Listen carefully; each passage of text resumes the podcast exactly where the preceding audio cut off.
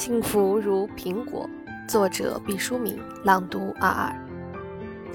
小时候，我们盼望快快长大，我们觉得那就是幸福；上学后，我们盼望考试都得一百分，我们觉得那就是幸福；大学毕业了，我们盼望有个好工作，我们觉得那就是幸福；工作了，我们忽然发现生活并不幸福。而幸福究竟是什么？把人生凝固成一个苹果，用时间的刀锋将它切开。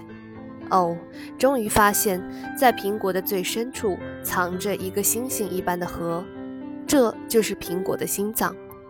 所有的果肉都围绕着这颗星星成长。幸福也有大抵如此的规律。当你围绕着一个目标凝聚而奋斗的时候，你才会感到幸福。关于幸福，无数的人给出了无数的答案，你可以全盘接受，也可以另辟蹊径。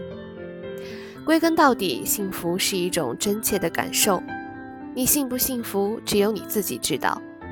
祝自己幸福，也祝别人幸福，这就是人生的大幸福，这就是终极的幸福。